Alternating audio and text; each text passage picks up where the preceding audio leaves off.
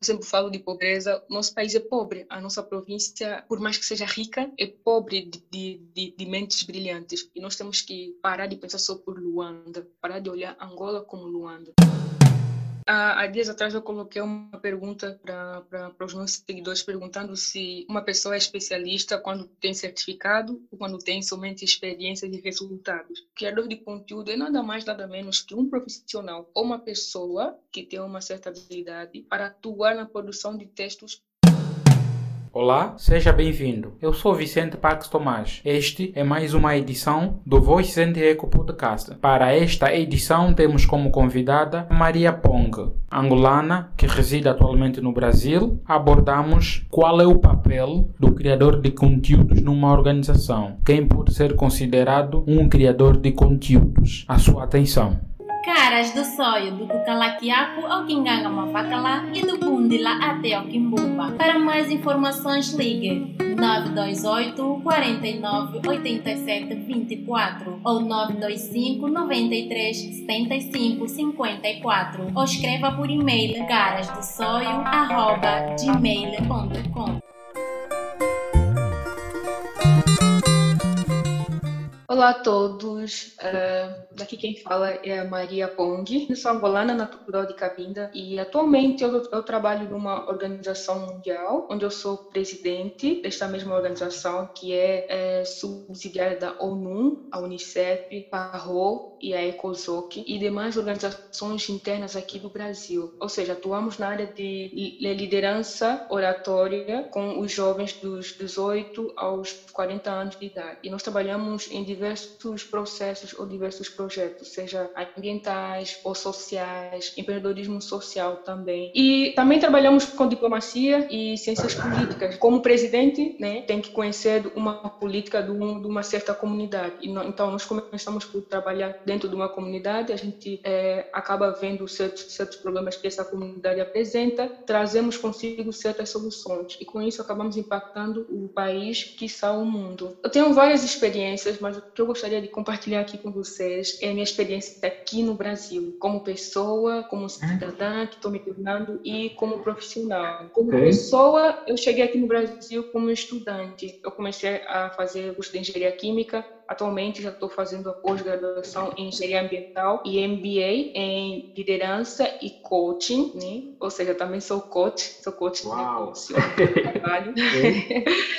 então foi foi um foi um mundo muito estranho porque quando eu cheguei aqui as coisas eram diferentes do que a gente vê na TV. Nós costumamos ver o brasileiro como sendo um povo acolhedor, um povo feliz o tempo todo, sorridente, que dança na rua, enfim. Mas não é bem assim o que eu encontrei aqui. É como sendo o Brasil um país com mais de 20 estados, e aquilo acabou trazendo certa confusão assim para mim, porque eu não, não, não tinha investigado a província ou o estado onde eu tô. A gente tem aquela ideia de que Brasil é só é somente São Paulo, Rio de Janeiro, Bahia talvez, ou quiçá Brasília, mas é muito mais do que isso. A cada estado tem a sua cultura, ou seja, tem o seu modo de viver, o seu modo de se comportar. Eles acabaram trazendo para mim uma, um certo desconforto, mas com o tempo, claro, fui me, fui me abrindo mais e conhecer entender mais sobre cada, cada povo, cada cidade aqui no Brasil. Alguns dos obstáculos que eu achei, que eu encontrei, ou seja, que eu tenho encontrado até agora, é a questão do racismo aqui no Sul, porque eu, eu vivo no Sul do Brasil, e aqui no Sul o costume de, de verem pretos, falando de pretos de pele preta mesmo, e não mulatos, é muito ainda uma questão nova em relação a Rio de Janeiro. Então essas coisas acabaram trazendo certas dificuldades, porque os colegas acabaram não, não se não se enturmando comigo por eu ser negra e, e não só também fazendo amizades ou mesmo conseguir um namorado assim para quem é negro é okay. bem difícil aqui.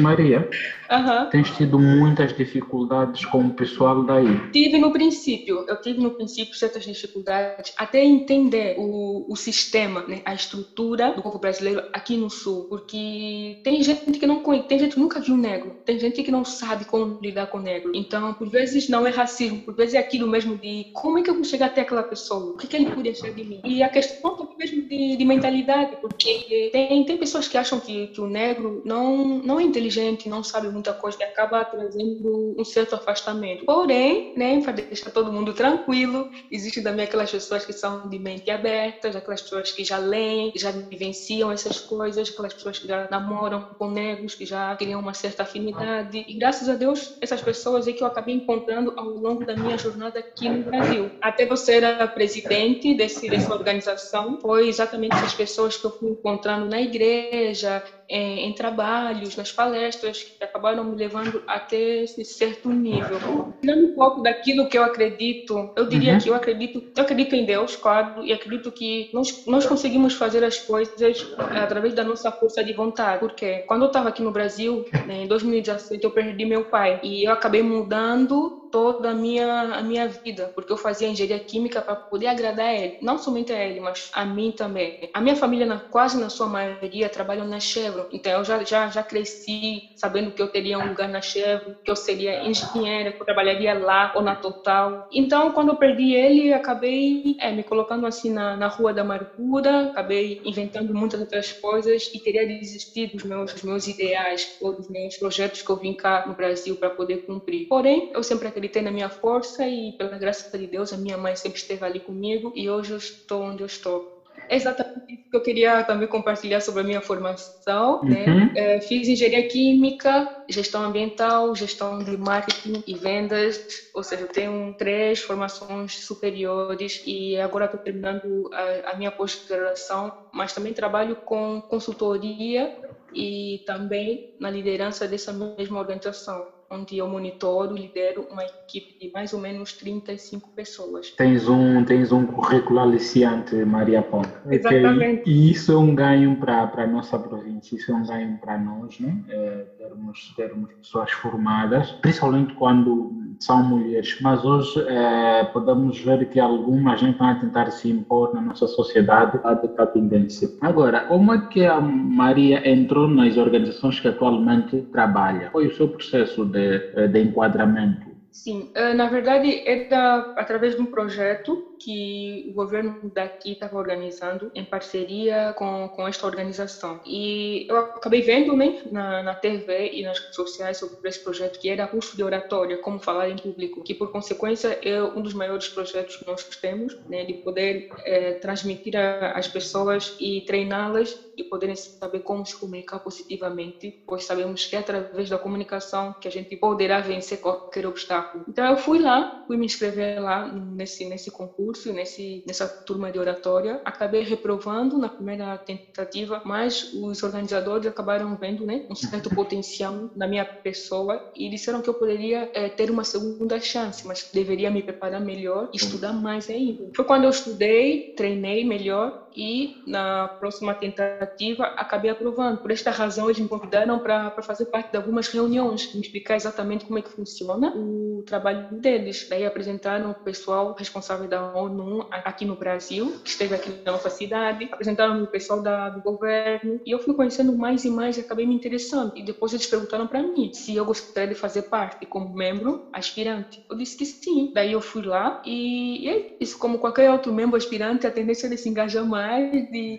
de trabalhar com afinco para poder ter algum subsídio, algum benefício e quem sabe alguma outra oportunidade, porque existem várias oportunidades que essa organização dá, que é de você fazer treinamentos na nossa sede, que está nos Estados Unidos, juntamente com o pessoal da ONU, e de você fazer parte da ONU também, atuando em alguns projetos. Então, esse, essa oferta acabou me despertando um, um certo interesse, por isso que eu fui com tudo. E feito isso, em menos de um ano, eu fui eleita um dos membros com mais destaque destaque lá na nossa organização. E com isso, acabaram abrindo um leque de, de votações para próximas coordenadoras de projeto ou coordenadores de projeto. E acontece que muita gente, 80% dos membros lá, acabaram me votando para eu ser a presidente, sem eu mesmo saber. Que bom. Saí do membro aspirante para a presidência. E com isso, acabo, acabo recebendo reconhecimento da ONU e com os projetos que eu implementei, que eu estou defendendo na minha pós-graduação sobre a malária e algumas doenças que assola mais o nosso país, eu acabei entrando para a fundação da ONU diretamente, porque eles trabalham com projetos do gênero. Isso, isso demonstra que você acabou conquistando o coração das pessoas, da sua equipa, para que eles elegessem você para, para um cargo mais alto. Também temos visto a Maria Ponga eh,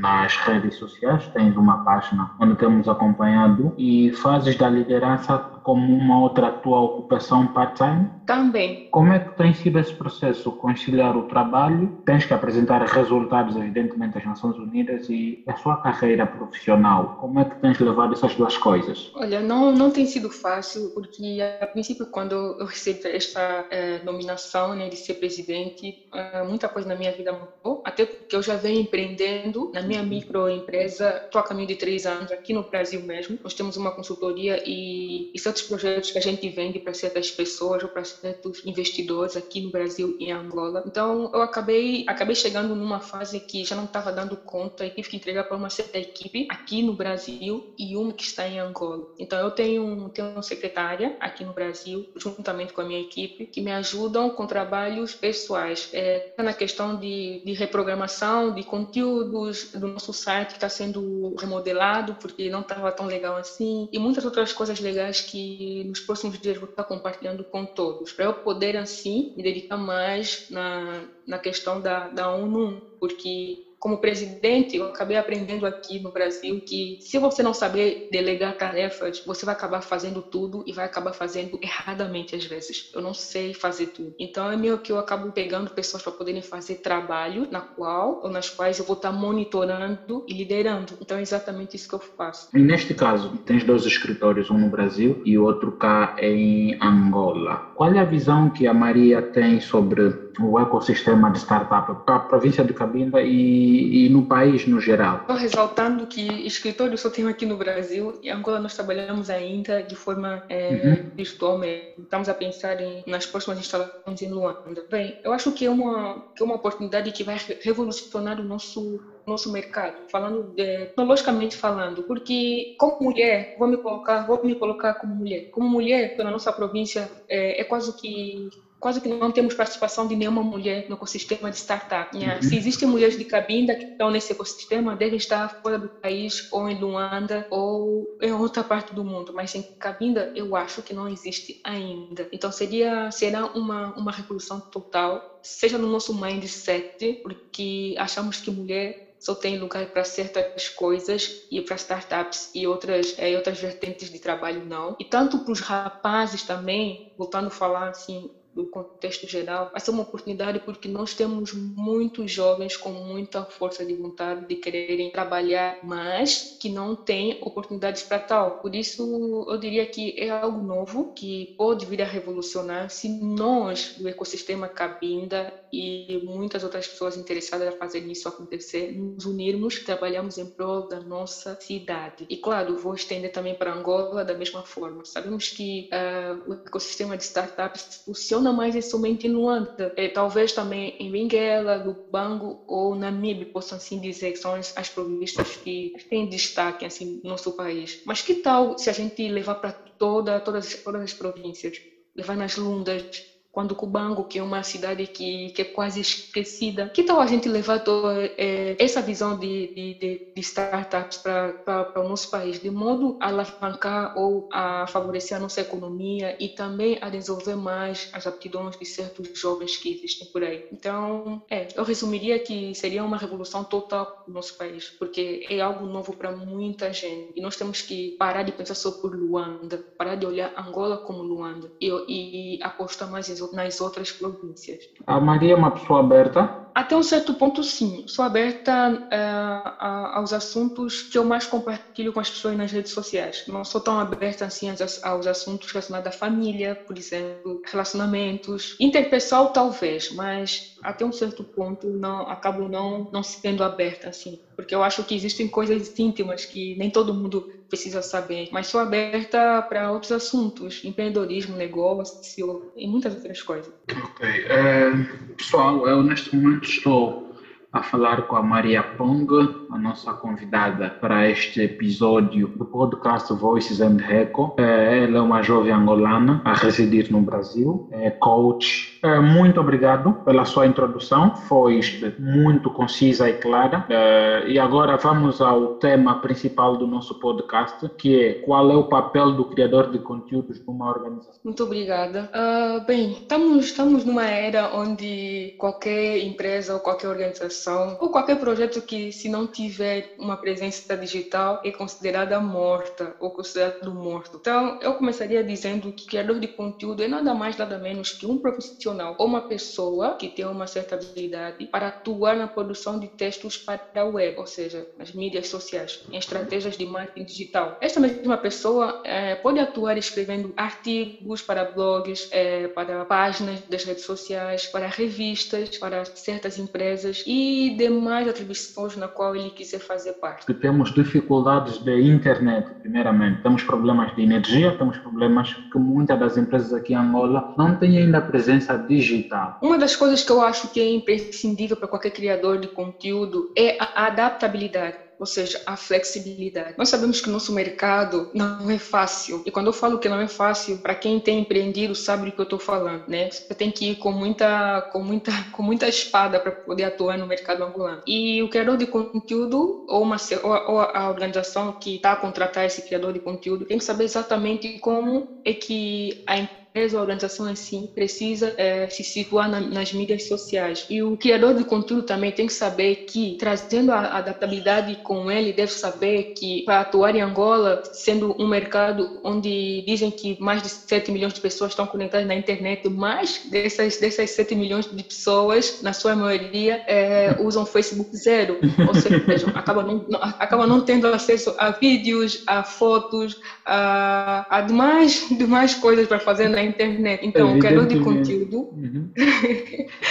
deve ter em conta de que, para poder ter um certo posicionamento nas mídias sociais, assim, juntamente com uma organização, deve lá mais, mais na questão de criar conteúdos de texto somente. Porque nem todo mundo vê, nem todo mundo vê vídeos ou fotos. Ou então acabar por, uh, por conciliar esse sistema de, de, de fotos e texto ao mesmo tempo. Mas tem que ser texto bem atrativo, tem que ser texto bem feito, porque sabemos que a nossa população, na sua maioria, são pobres. Então, são mais pobres vão vendo os nossos posts, são mais pobres que nós deve, deve, deve, atingir, porque os ricos nem sempre vão estar prestando atenção naquilo que a gente vai estar postando. Eles vão estar prestando nas outras coisas que existem no mundo afora. Não estou dizendo que, não estou dizendo o seu todo, estou dizendo a maioria, estou dizendo a experiência que eu tenho visto com, com as minhas postagens e com as coisas na qual eu trabalho. Fica aqui essa dica, né? Ou esse compartilhamento da, da, da, do que tange a minha experiência. O criador de conteúdo que vai estar atuando em Angola deve prestar muita atenção nisso. Se o nosso povo é muito pobre, como é que eu posso fazer coisas para atingir é, todo mundo? E quem deve ser considerado criador de conteúdos? Geralmente eu gosto de velar pela, pela excelência. Em dia, há, há dias atrás eu coloquei uma pergunta para os meus seguidores perguntando se uma pessoa é especialista quando tem certificado ou quando tem somente experiências e resultados. Então eu diria que eu iria olhar para os dois lados. Uma pessoa que tenha certificado em produção de conteúdo, marketing digital, como, como gestão de negócios, e assim vai. Mas também diria existem aquelas pessoas que não têm a oportunidade de fazer certo curso ou uma certa formação, mas que já têm certas experiências e têm certos resultados por simplesmente tentarem por si só. Então, qualquer dessas pessoas que se encaixam nessas vertentes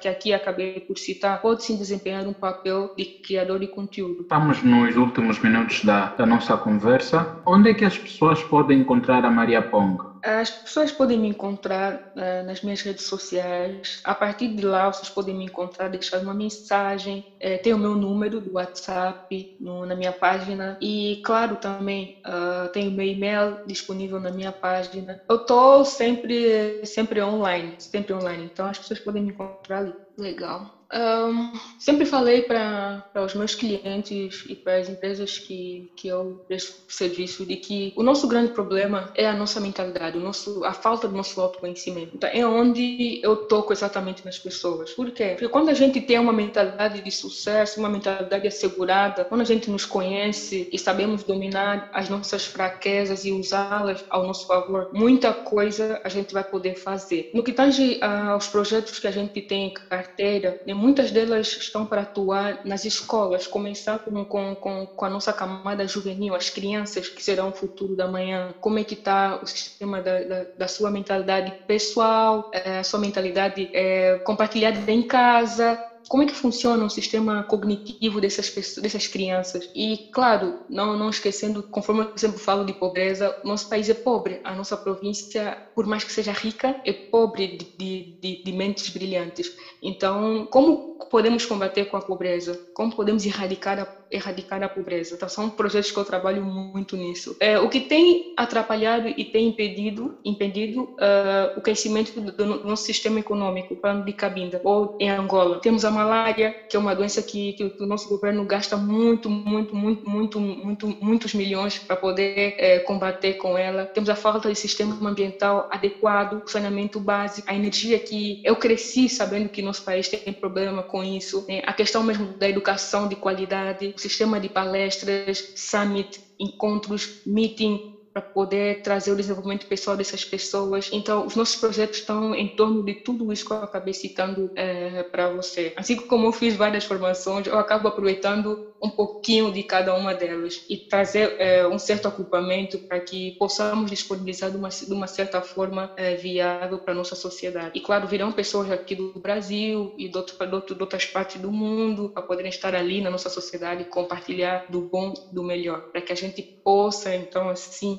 criar uma geração forte, uma geração de mentes milionárias. Desde já vou formular novamente o convite que surgiram mais, mais ideias, mais tópicos sobre o seu lado de formação para que a gente possa, nos próximos tempos, voltar a trazer aqui certos assuntos. Eh, não sei se você estaria disponível para tal, ou Maria? Sim, não, com certeza. Conforme eu disse, sempre estou disponível para poder compartilhar o conhecimento. Mas eu estou disponível sim. Maria, muito obrigado mais uma vez por ter aceito o nosso convite e esperamos estar contigo na próxima. Muito obrigada obrigada. Eu é que agradeço. Espero, espero que façam o mesmo convite, porque eu gosto de falar. E não só falar por falar, mas compartilhar da minha experiência Uhum. Né? E quem sabe inspirar pessoas para poderem fazer o seu melhor. Esse é o meu lema, que eu levo sempre meus, nos meus treinamentos, nas minhas consultorias. Trazer a mudança positiva no mundo que a gente quer viver. E claro, devemos deve-se começar sempre por nós. Então, fico aberta a qualquer convite, eh, seja por temas de liderança feminina, empreendedorismo e muitas outras, e muitos outros temas que, se for, da, uhum. da, minha expertise estaria compartilhando. Então, muito obrigada mais uma vez. Como eu gosto de dizer, temos um grande problema em Angola, as pessoas não partilham, as pessoas não conversam. Então, uhum. estamos a criar essa plataforma para que a gente converse e ajudemos-nos uns aos outros. Obrigado! muito obrigada. Tenha um bom dia também.